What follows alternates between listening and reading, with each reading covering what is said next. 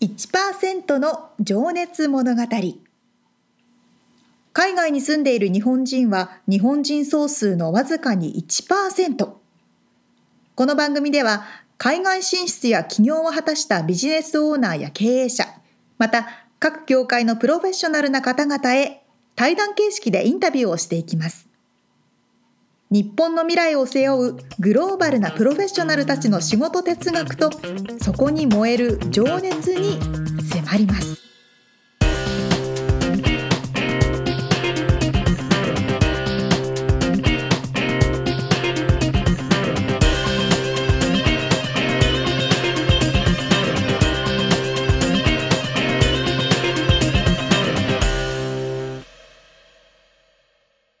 こんにちはこんにちは。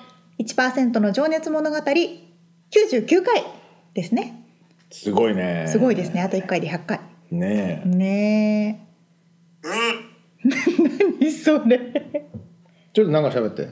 こんにちはちょ、ちょっとなんか喋って。こんにちはもう一回。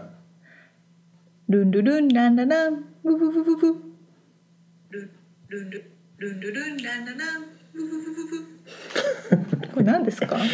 これね、コアラっていうアプリなんですけど、はいはい。この間友達教えてもらってね、ルンルルンランララルンルルンランララルンルルンランララルンルルンランララそれ何ですか？ちょっとなんか喋って。ちょっとなんか喋って。ちょっとな、ちょっとな、ちょっとなんか。そういうことか。DJ ができるみたいな。ちょっとなんか喋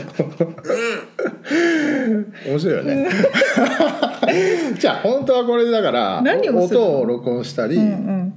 そうそうだからちょっとなこうなんあビートボックスみたいな。ーなるほどね。ちょっとちょっとちょっちょちょちょちょとかできるんだそれ何に使うんですかと知らん4ドルぐらいしたけど即即買いましたけどまさかの有料だったという、あーいろんな人がいますね。面白いよね。はい。さあということで本編に入っていきましょう。はい。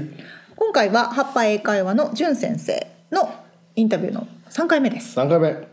毎度毎度面白い話なんですけどね。今面白い。日もねまた今回ためになる。だって長いですもん。でも全然もうもっともっと聞きたいっていうぐらい 本当そうなのよ。話がや盛りだくさん。めっちゃ面白いしね。やっぱ深いよ。深いですね。いろんなことをね考えていらっしゃる。ではでは早速はい。聞いていただきましょう、どうぞ。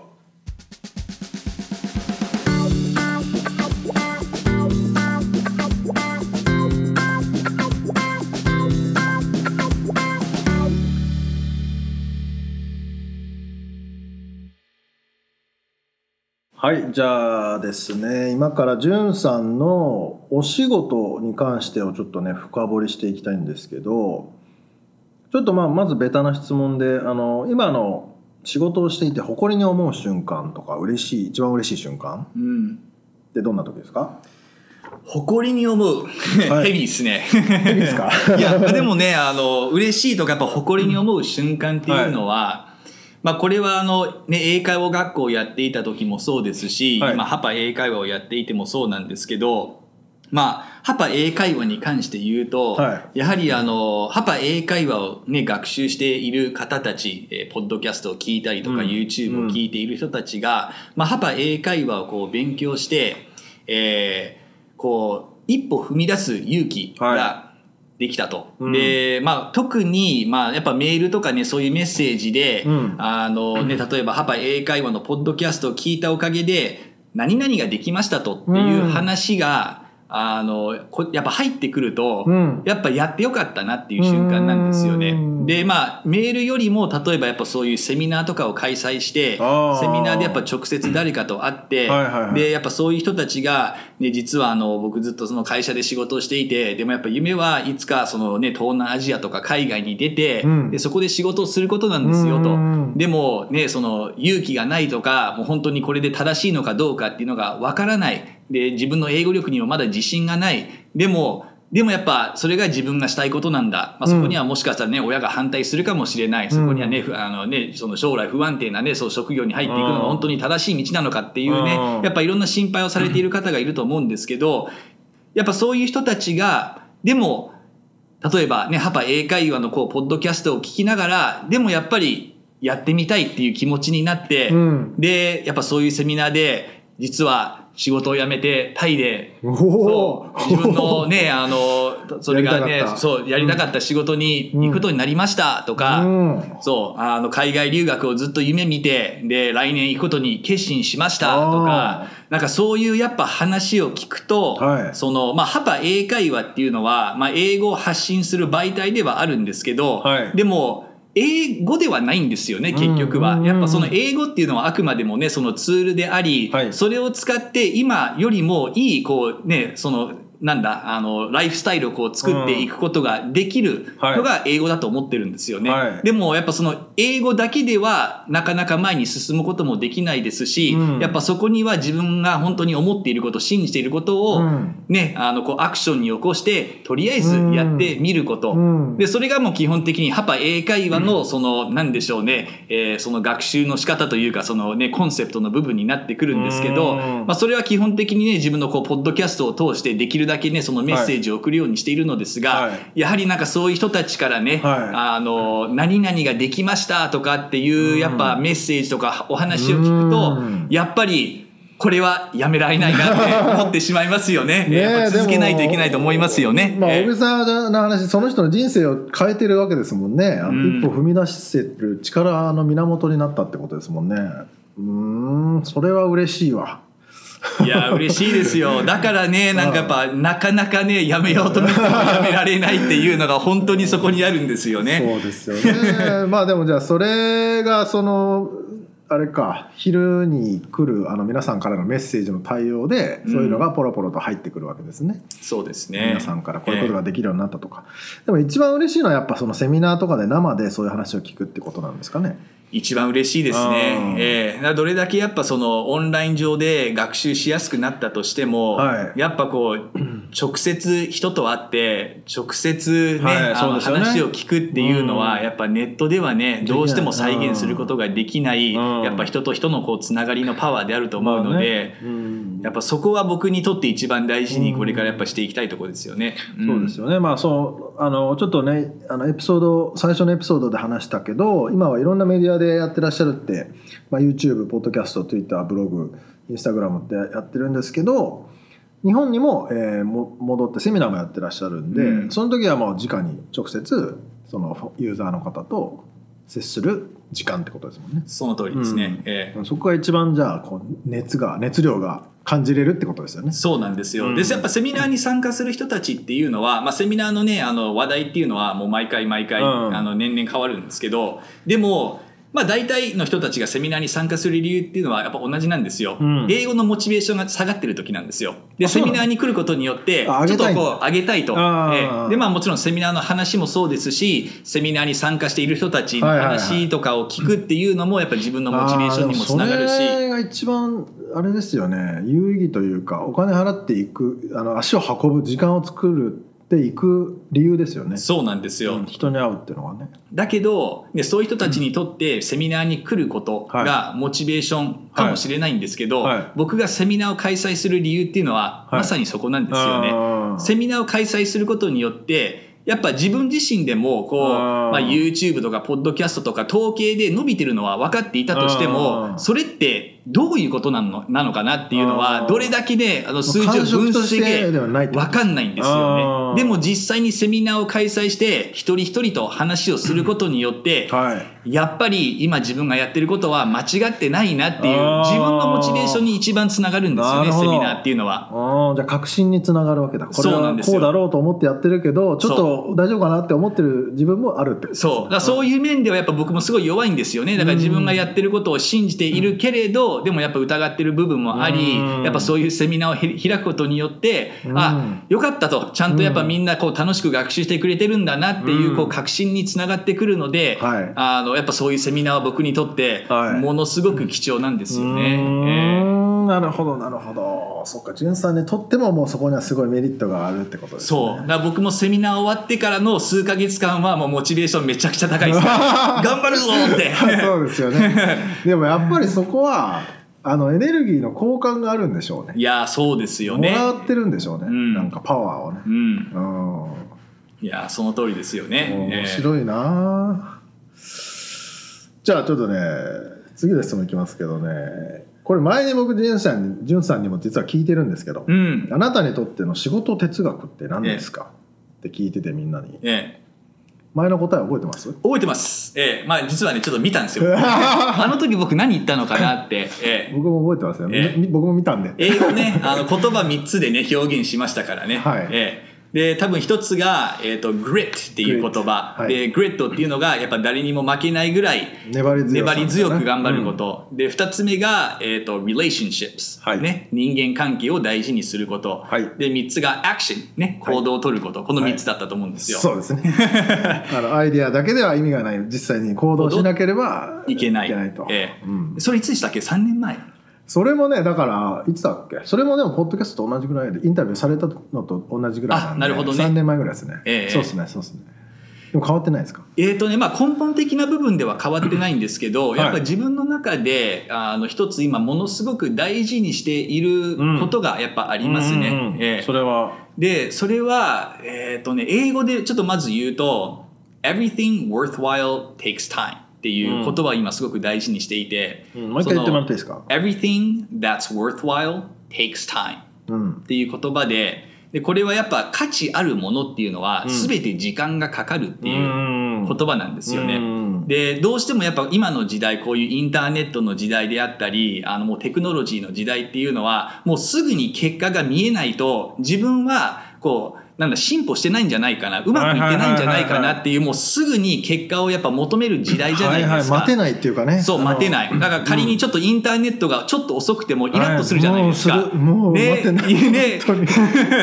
今もうそういう時代にいるんですよ、うん。だからやっぱ自分が今やってることっていうのはもう明日明後日1ヶ月後にもしもう何も進歩が見えてなかったらうん。やめてしまう傾向があると思うんですよね。うん。だけどやっぱり本当に自分にとって価値があるものっていうのは1日でも結果が出ないですし1ヶ月経っても仮に1年間でももしかしたらその成長ってあんまり目には見えないかもしれないんですよ。うんだけどやっぱり大事なものっていうのは価値あるものっていうのはうん。時間がかかるんですよね。うん。で時間がかかっていいんですよ。ここは急が急ぐ必要もないですし、はい。逆にね急ごうとすると、まあ、今なんてもう本当にライフハックの時代でね、うん。すべてのことにおいてうん。効率がいいハックができる、でうん。時間を短縮するっていうねねそうそうっていうのうん。を探そうとしてる時代じゃないですか。でも、まあ、でやっぱ僕自身も結局それそのなんだそれにやっぱ巻き込まれていた時代があってうん。やっぱ全てのことにおいてどういうふうにしたらもっと時間を短縮できるのかなっていう、はいはい。ただそこに時間をかけすぎてしまうと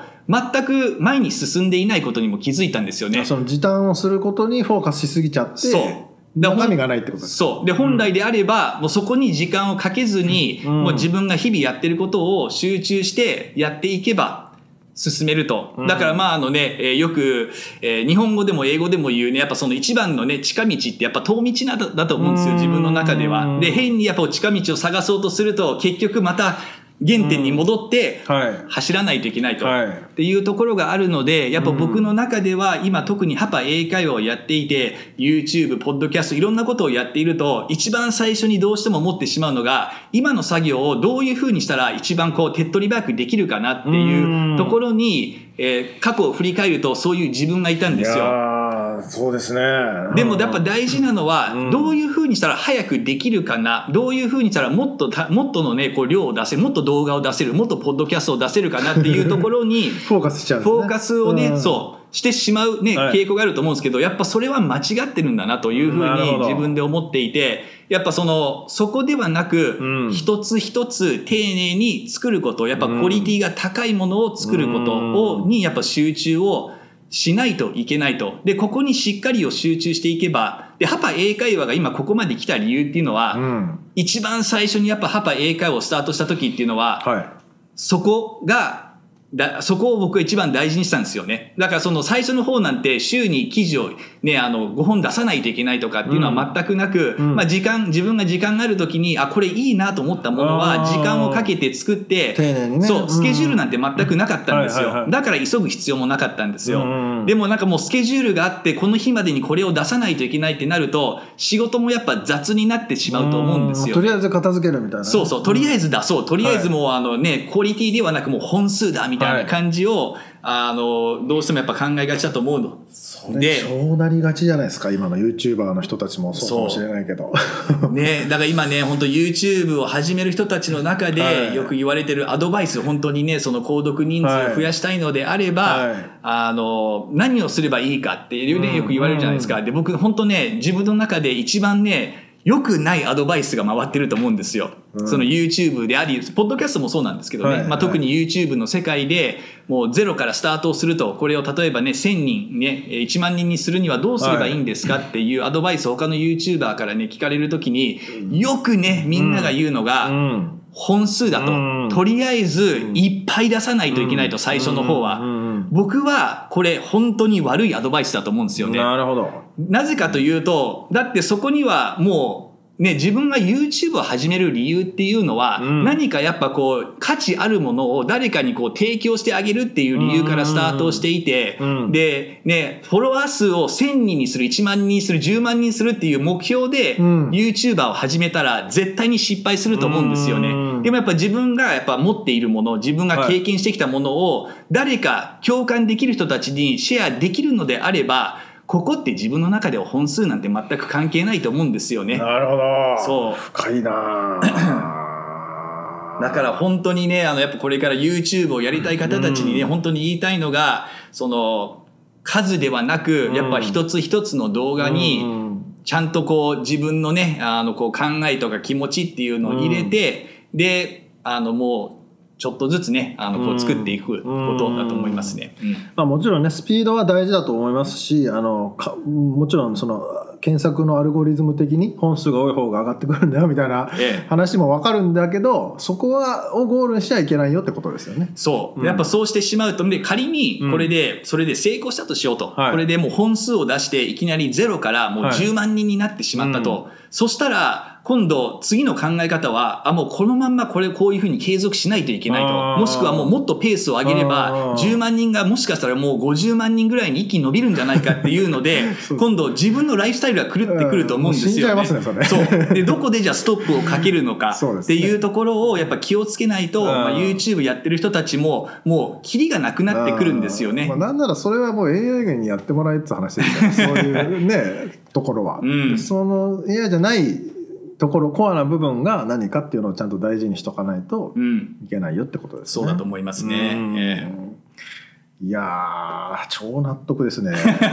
いやでもありますよ僕も本当にそういうふうに走っちゃうことが。とりあえずもう片付けようと。とりあえず出そうっていうのをね、難しいですねでも。えそう。だから僕自身がね、それを本当に痛いほどね、あの、うん。経験しているので、やっぱそれだけはもう特にこれからはね、あの、もう気をつけないといけないといううん、かでもやっぱたまにね、どうしても忙しくなってしまうと忘れてしまうんですよ。そうですね。そこの部分を。うん。だけど忙しい時ほど、一回ちょっと休憩をして、うん。何のためにね、今仕事をしてるのかっていうのうん。を、ちょっと考える時間があるだけでも、うん。本当にこれに、このタスクって明日までにやんないといけないのか、い。もし明日までに出さなかったら、この動画を例えば出さなかったら、うん。僕の YouTube チャンネルにどんな影響が出るのか、僕のチャンネルって終わってしまうのかって、うん基本的に明日でも、それが来週でも、こう大きいね、こう全体像で見ると、そんなに変わんないっていうかね、もううんほとんど意味がないんですよ。そうですね。だったら明日のために一生懸命ね、急いでやるよりは、うん。来週までに伸ばしていいものを作った方が、はい。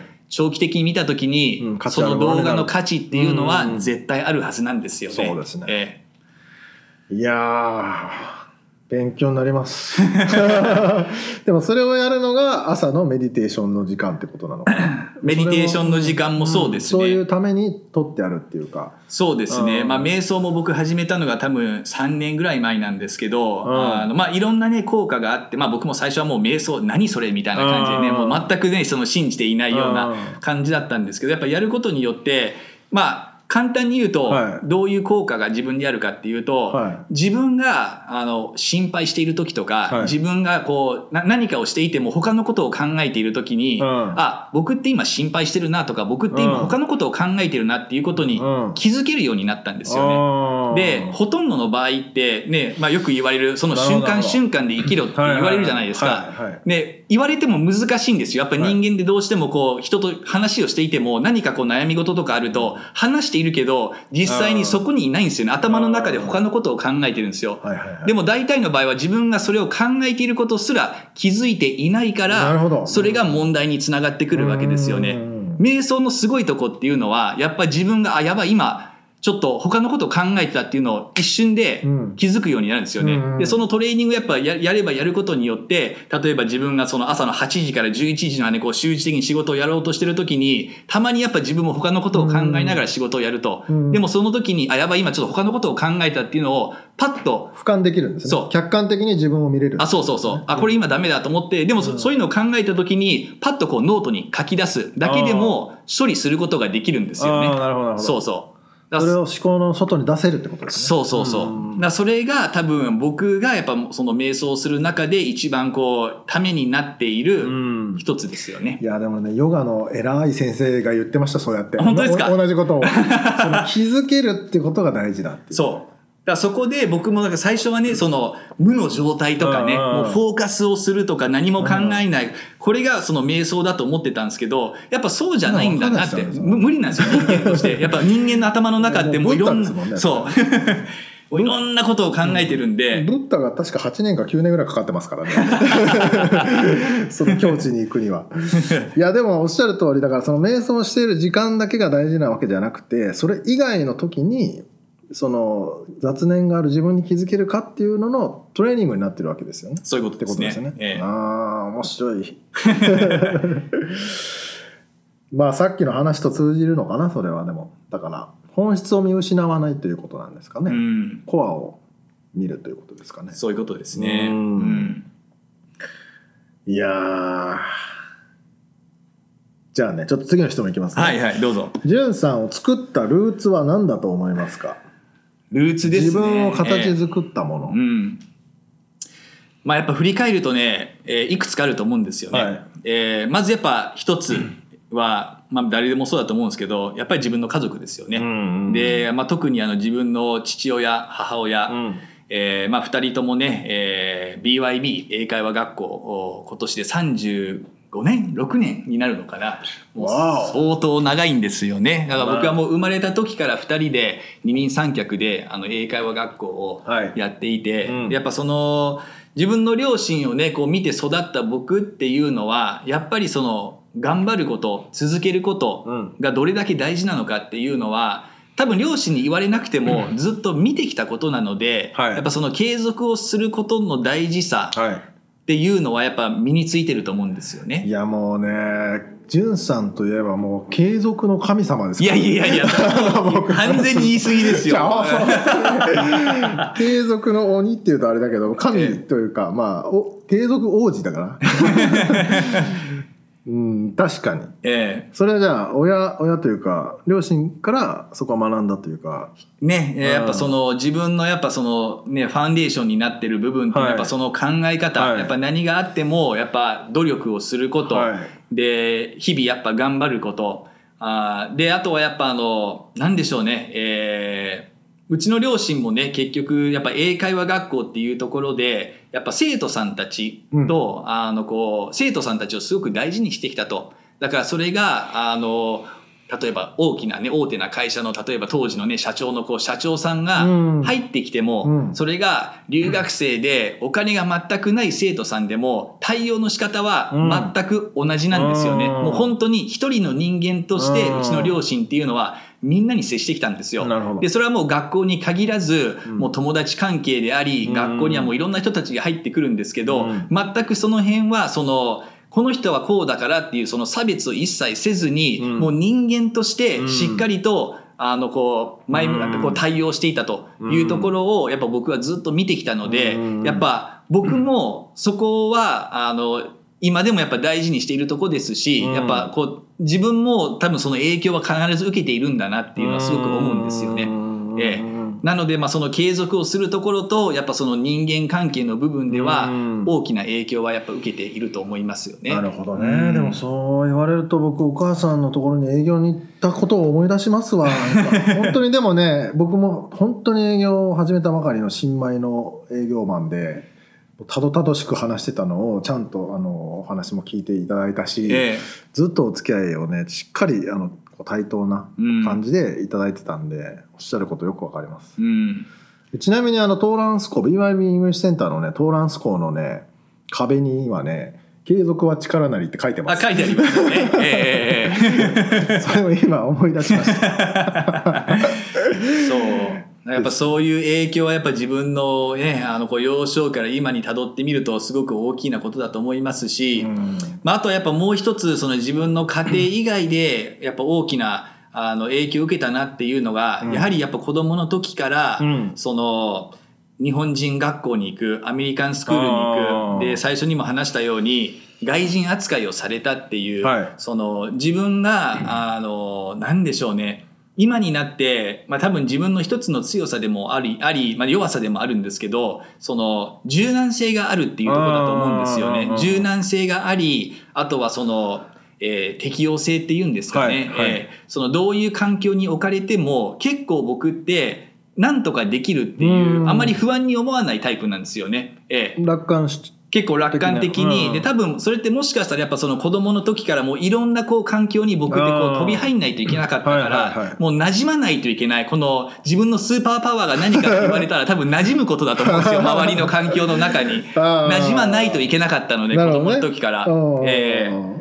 でやっぱ子供の時からやっぱ自分自身もねあのこう日本ねは半分日本人であるけど外国人扱いをされて半分アメリカ人であるけどアメリカ人扱いをされてきたのでなんかやっぱそのお父さんお母さんがこうみんなと対等に喋っているのを見ているのもありますし、やっぱ自分自身もそういうなんか嫌なねあの自分がこうだからこういう扱いをされたっていう嫌な経験をしてきたから、絶対に人にはそういう扱いをしないっていう風な多分なんか自分の中ではあると思うんですよね。うん。逆にちょっと苦しかったこともあったんでしょうね。そうなんですよ。ええええ。だから絶対にどんな人であれ、うん。僕はやっぱ偏見を持たないね。できないんですよね、うん多分そうそなるほど。ええ。うーん。いやー深いですね。本当に。うーん。まあでもね、さっきの話じゃないけど、何かをするには時間がかかるって言ってたのも、まあ継続は力なりに近いですしう。、うん。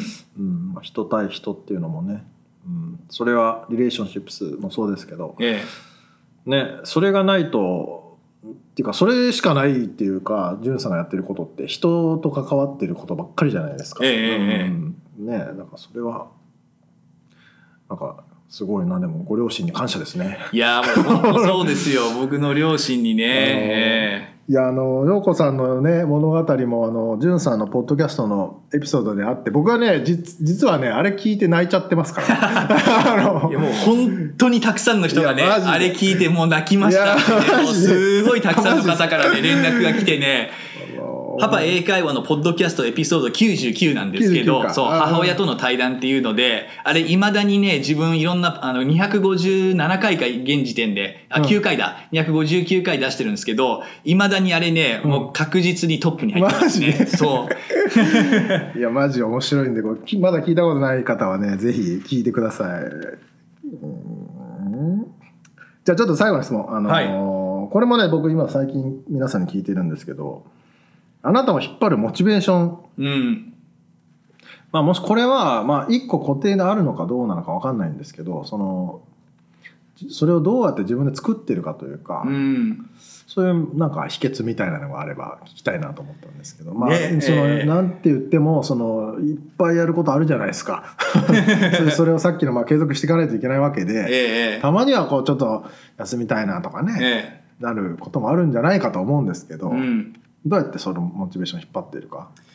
ね、あの、まあ、本当ね、その僕自身がね、やっぱ、やっぱ英会話を通してね、そのはい。継続する、継続するっていうことを言ってるんでね、あの、やっぱその継続を自分自身でもね、はい。やっぱしないといけないと。そう。うん。やっぱでもやっぱ僕もね、やっぱ人間なので、はい。やっぱモチベーションが下がる時もあるしうん、やっぱもう今日はいいかなって思う時もあるんですよね。やっぱ自分自身でもやっぱモチベーションの維持っていうのはもう本当に常に、はい。あもう毎日のようなバトルなんですよね。でもやっぱその僕にとってやっぱそのモチベーションをこう維持する今引っ張ってるものは何かっていうと僕、まあ、こ多分今の話に入る前に昔はどっちかすごい競争的なんですよ。多分本あの自分のその本質的にはすごい競争的で負けたくないそう負けず嫌いなんですよね、ええ。だからもうバスケットボールを高校からやってる時の時代から、僕は絶対にあのこの人には負けないとかっていううん。その相手とこう比較をしながら、はい。その勝ち負けとかっていうところにものすごく執着をしていた部分があったんですよ。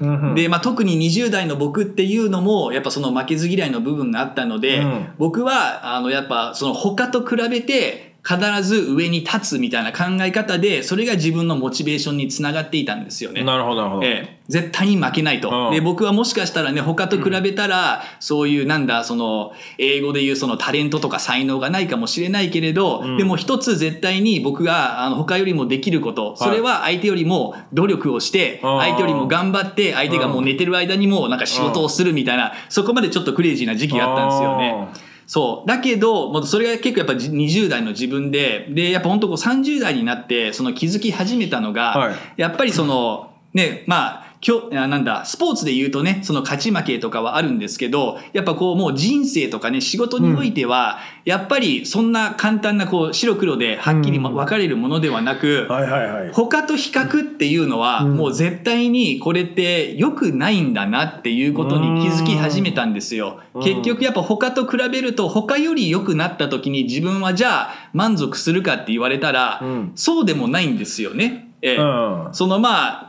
えーなんなんでしょうね。なんかやっぱ自分の中では、まあ、マラソンを始めた始めたきっかけなのかもしれないですけど結局やっぱ人生でもね仕事でもやっぱランニングと同じだと思うんですよね。うん。その戦ってる相手はその自分の他のねあのなんだマラソンに参加している人たちではなくて、やっぱり自分との戦いなんですよ。ど。で走ってる時にも後ろを見た瞬間に大体抜かれるんですよね。一番フォーカスしないといけないのが今自分が走っているベストをとりあえず走らないといけないというところで今やっぱ自分がモチベーションにつながってるとこっていうのはまずはやっぱその比較をしないこと。なるほどね。うん。ええでやっぱもう一つはあの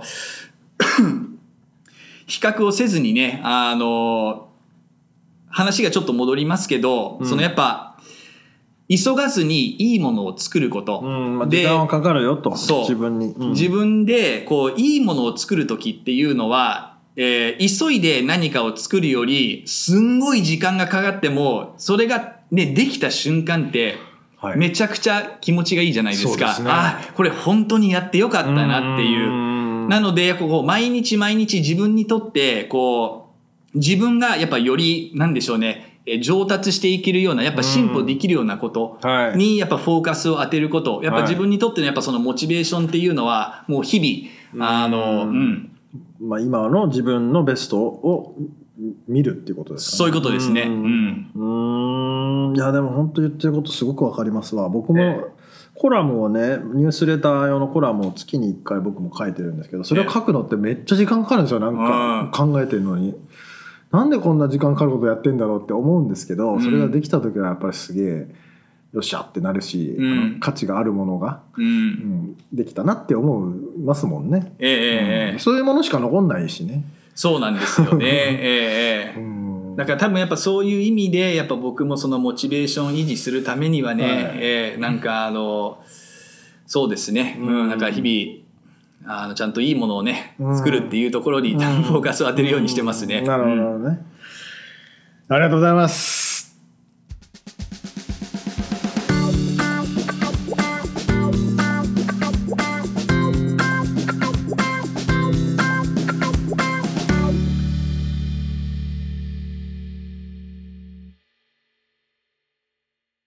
やっぱりねご両親の影響って大きいですよね。そうですね。ねえじゅんさんのお母さんの陽子さんも。私はお仕事で陽子先生にお世話になったことがあって、うん。もうねすんごいパワフルだし、うん。とっても優しいんです。はい。で人情がある方って感じ。そうですね。ですっごくこうなんだろう育ててあげようっていう気持ちで見てくださってる感じはしますよね。みんなのお母さんってあそうそうそうそうそう。みんなのお母さんって感じ。うん。わかります。うんあのマラソンチームもねうんうん。持ってらっしゃって。そうそうそうそ本当パワフルだよな。ういやー本当にあの陽子先生も潤先潤さんと同じことを言ってて、うん。お仕事集中する時はこのこれからこれの時間って決めてみたいな、でもなんか潤がやってるから私も真似してみようみたいな。ああそうなんだ。っていう話をされてたことがあったから 多分お互いにそうかそうか。影響し合ってるというか。すごいいい関係ですね。ねえ素敵ですよね。素晴らしいな。お母さんとそういう話する？しますします。仕事の話とか。うん。でもうちの母はもう仕事3つくらい掛け持ちするのが好きみたいなちょっとなんか忙しい。変わってる？いやすごいなと思いますよ。すごいね。パワフルだし。うんそうそうそう。します？みつさん。いや一切ないですね。仕事に関してはね。え男の人とお母さんって日本のイメージだとこうちょっと逆に距離が照れくさくて距離を持つみたいな。そうですね。まあうん照れはもうないけど仕事の話は特にしないですね。家族がみんな健康かどうかみたいな話をして僕なんかだって年に23回話せばいい方なんで。あそうなの、うん。えー、多分寂しがってますよ。いや忘れてると思いますよ。僕は 兄弟あの兄貴がいるから兄貴家族がそこに住んでるから一緒にあーなねるほどね。僕のことは多分普段は忘れてる。アメリカにいるしみたいな うん。元気でやってるだろうってね。まあでも本当ねあのその陽子さんもねいあのこのロサンゼルスでは有名人ですけどあの本当に。あの素晴らしい家族だなと、ね。ね、なんかこうすごい家族の絆が強いファミリーなんだろうなって感じますよね。そうですね。なんかこう日本だと家族家族してるとちょっとなんか恥ずかしいみたいな部分もなんか知らないけどあるんですよね。あるね、うんなありますよね。うんでも特にアメリカの場合はその家族の絆を見せることはすごく誇りだし、うん素晴らしいそうですねそれでいいと思います。これまあこれは文化の違いなのかね、まあそうでしょうね。うんなんか素敵なご家族だなっていつもなフェイスブックとか見て思いますけど。そう BYB イングリッシュセンタートーランス校にはね継続は力なりと壁に書いて貼ってありますので 興味がある方は見に来てください。そうそうそうあのソーシャルメディアとかすごいよく頻繁に更新されてるからう、んね。情報もゲットできます。いやー Everything that's worthwhile takes time と言っていましたが、えー価値あるものを作るには時間がかかりますとそうね。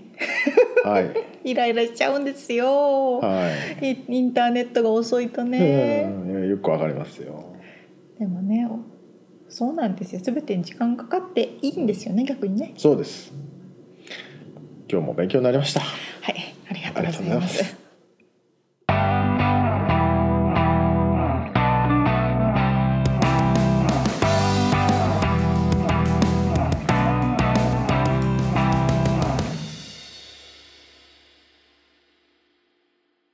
リアルアメリカ情報。さあ、このコーナーはアメリカロサンゼルスから最新のビジネス情報、生活情報をお届けしてまいります。はい。今回はうん。ピンポーンということで、うん。お家のリング？ベル。おーはいはい。リングといえば。というかベルですね。そう、今リングと私が言いましたけれども、防犯カメラでおなじみの、まあ一番有名なのかな、リングといううん。会社がありますけど、ミッツさん使ってます？いや俺ちょっとね今買おうかなって思ってましたちょうど。あ、考え中でした？うんうんそうなんです。すごくね最近良さそうだよね。見かけるんですよ。うん。あの防犯カメラがついたお家のインターフォンはいはい。でして、それをつけることによってピンポンって来た人の画像をね録画したりとか、うん。実際に家にいなくても携帯のアプリからその人と話せたりとかうんする。というまあ防犯も兼ねて監視も兼ねてそうですね。いろんな用途で使えるものなんですけれども、私のね彼の家がそれつけてるんですよ、うんうん。どうですか？すんごい便利。あそえっとね入り口玄関と、うん。あとバックドアううんの方についていて、うんで玄関の方はそれ2台買ったってこと？そう2種類違う種類なんですよ。あバックドア用のやつとつながってるってこと？そうそうそうそう。バックドアの方はねリングがなくてあリングじゃないやベルがなくてうんうん防犯カメラでちょっと上の方にあついていて。ー360度っていうかあそうそうそうそう。広角なんだ感じなんだ。広角なやつ。うんで人が通ると光がうんうんうん。つくみたいな。ほうほうほちょっと夜暗いうはい時とかね、はいセンサーでね。センサーでつくようになってるんですよ。それで夜はずーっとずーっと撮っておくとやっぱり容量とかがオーバーになっちゃうのかな？わかんないけど。多分ずーっと録画しておくこともできると思うんですけど、うん。そうじゃなくてセンサーで反応して、うん。猫が通ったとか人はいはいはい。が揺れたとかっていうのでその前後だけはいはい。録音録画ができるんですよ。はい。でまあこれ鮮明で何を話してるのかとかっていうことも全部拾うし。うん。もうその人の顔とか表情とか全部見えるし。うん。まあねカメラの性能も上がればマイクの性能も上がってるよね。その通りなんですよ。昔はもうな誰だか分かんないような。そうそう映そう像だったんだけどそうそうそううん。でこれ結構最近何に使われてるかというと、うん。犯罪の抑制にはもちろん使われてるんですけど、うん。結構ニュースであるのが配達された荷物の盗難被害をこのカメラが抑えてました、まあ先週もアマゾンの話してましたけどね。そうそうそうそうそう。運ばれてくるもん増えたもんね。増えましたね、ポーチパイロットといってはい。玄関の前に置いておく荷物をうん。誰かが持ってっちゃう、うん。でもこのカメラをつけておくことによって、うん。誰か来たぞっていう通知がね、うん。家にいなくても携帯に来るんですよ、うんでそしたらその人をめがけて携帯に話しかけると自分がカメラから話してるような感じで。お前何しとん「じゃお前何しとんんじゃ」ってそう「警察呼ぶぞ」って言って追い払うことができたりとか、はいはい。すぐ警察呼ぶことができたりすると、はいはい。あとはワンちゃんにも使えるの知ってます？ワンちゃん？ね家の中ってこと？外なんですけど、うん。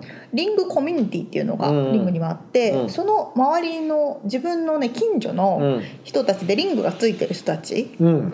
がそのコミュニティに入ることができるんですよ。はいはいで私の犬が迷子になっちゃったんですけど誰か知りませんかって言うとあじゃあ私の家のカメラでチェックするよ。うんって言っていなくなったワンちゃんが見つかるとか。うん。っていうことがあってうん。それはもう子供とかにもねうん。言えますけれど。っていうその犯罪抑制効果もありつつただ監視されてるっていううん。マイナスの面もありつつ。もうだから大体でもまあつけてるとこ増えてるから道歩いたら映ってるってことだもんね。基本映ってます。うん。あとは部屋の中に子供用につける。子供の監視用につける。うん。ただその監視用につけたものがハッキングされて他の人がその子供部屋を見てる。なあ。という事件もありました。覗いちゃってる。覗いちゃってる。とか話しかけてくるみたいあ怖 そうそうそう 最近あって。知らないおじさんあが子供に話しかけていた。ちょっと外に出てきたらアメちゃんあげるよ、うんそうそうそうそうそうそう。とかっていうこともありつつ。まあねあのメリットデメリット両方ありますけれどもね。えでももう止めらんないよねその方向には。そうなの。行っちゃうよね。そうなの止められないんですよ。プライバシーがもうないよ、ないと思って生活した方がいいですよね逆にね、うん。隠せない。いやまあ。ねえ。どうなるんだろうねこれ。ねえ。どうなるんじゃろうね。おじさんみたいになってるそうまあ100200ドルぐらい？100ドルうん200ドルぐらいで買えるのでうですね。みつさんも買ったらあのそうですね使ってみたを教えてくだ自さい。分で自分を監視し てしまうという。そうそうそうそう。監視されてしまうという。そうですよ奥さんあ何時に家出てたとか分かっちゃう。連絡が来ちゃうから。そうだよね。まあまあそんな世の中になりましたということで。はい。今回は。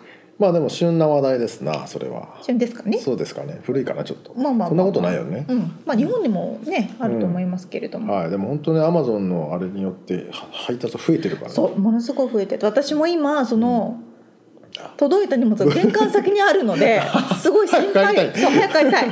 ということで以上アメリリアルアメリカ情報でした。はい。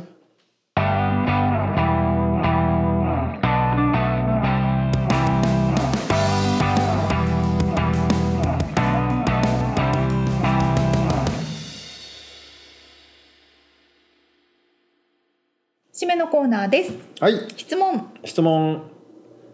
というかね俺はちょっと聞きたいかったんですけど嫁さんの呼び名談談義というか奥さんえっと妻ほうほうほ嫁ううん。奥さん？うん。磨いたね。奥さん磨いた。家内？はいはいはい。とかいろいろあるじゃない。ありますね。あれで一番しっくりくるのは何ですか？まああの自分で言うことはないと思うんだけど呼ばれてしっくりくあるのはの何かってこと？ひ人人が例えば会社の上司とかがあ「俺の妻がさ」とか「ー俺のうんうん。嫁がさ」とかはいはいはいはい「私の家内が」とか。なるほどね。一番しっくりくるのは、うん、奥さんが、自分の、うん。俺の奥さんが。今買い物に出ててとかっていううん。言い方がくりくるかな。そうなんだね。みつさんなんて俺は嫁ってよ呼ぶんじゃ呼ぶんじゃ呼ぶんですよ。ここちょっと喋り方おかしくなってきたけど。嫁さんとか。うんうんうんでたまに嫁様と言ったりするんですけど。それなんかしっくりきでますね。っていうのがその奥さんっていうのはうん。その自分の家族のことをさうん継承みたいな聞こえみ聞こえちゃうのね。奥さんって、はいはいはいはいはい。だから自分の家族としてはその人のあの方の奥さんとかは全然しっくりくるんだけどどなるほど。自分のこ家族の奥さんをこう奥さんっていうのはちょっと違和感があるのよ。